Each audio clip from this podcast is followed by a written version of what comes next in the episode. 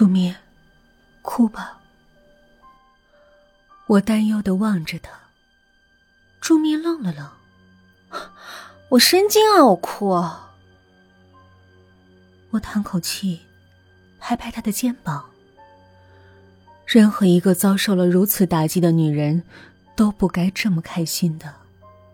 朱密不然，他兴致勃勃的跟我讨论着刚才的电影。别撑了，我说，刚才你在电影院明明睡得呼呼的。没有啊，他还死鸭子嘴硬。我拉起他的手，晚上我陪你。这么多年姐妹了，我不忍看你一个人落空。不要，朱明笑着说。家里有包子和馒头呢。包子是朱密的猫，馒头是朱密的狗。我苦笑，不理他，执意要去。他越是这样，我越怕他做傻事。任何一个刚刚失去襁褓中的女儿，紧接着被丈夫扫地出门的女人，都可能会做傻事。客厅里。黑着灯，朱密抱着包子和馒头，我在沙发上看电视。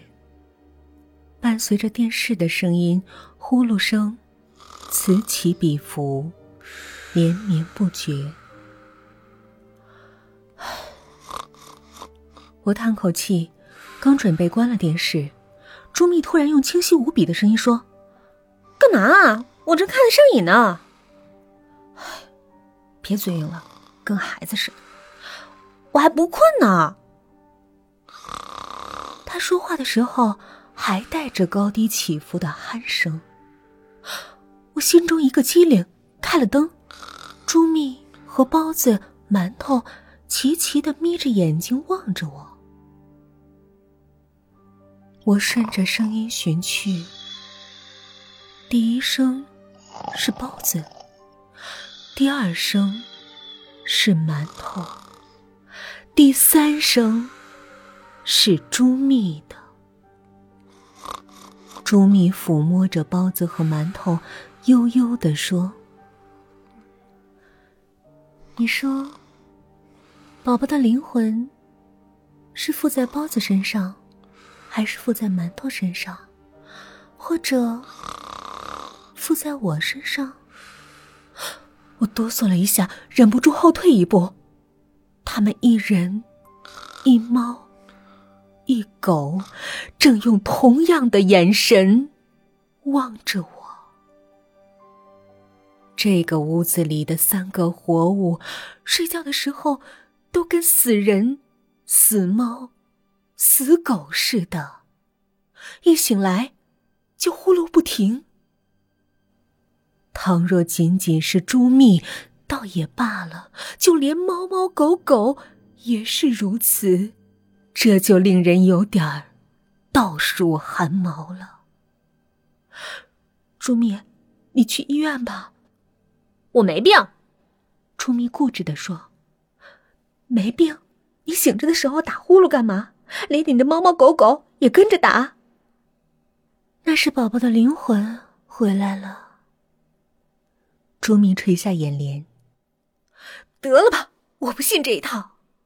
我抬高了声音，我怀疑这是一种传染病。怕传染？你走啊！谁没逼着你留下来？朱密也抬高了嗓门你，我，我语塞，气势汹汹的冲到门口，转身，只见朱密抱着包子和馒头。笑得像个婴儿，我的心莫名沉了下去。呼声的节奏变慢了，因为包子和馒头睡着了。现在打鼾的只剩下朱密。朱密笑笑，刚才对不起啊。没关系。你知道吗？狗狗打鼾是因为杂交品种鼻腔畸形，嬷嬷打鼾是因为她靠这种声音自我治疗。可是，我家宝宝睡觉时也打鼾呢。朱米轻轻地说：“那你呢？你醒着打鼾给我听，是要诚心吓我吗？”我呀，我是在自我疗伤啊。他指着自己的心，听到鼾声，我就觉得宝宝还没有死，宝宝没死。他突然不打鼾了，使劲的瞪着眼睛，仿佛喉咙里砍了核桃，继而他歇斯底里的大哭起来。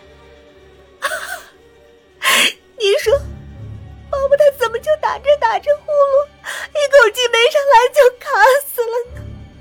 老公早上就让我带他去看医生，我还不当回事儿，还开玩笑的说，妈妈是在跟着包子学习用呼噜声促进骨骼生长。你说，我是不是混蛋呢？他的声音。惊醒了包子和馒头，他们蹭到他腿边，呼噜着安慰他。我轻轻抱着他，哭吧，钟鸣。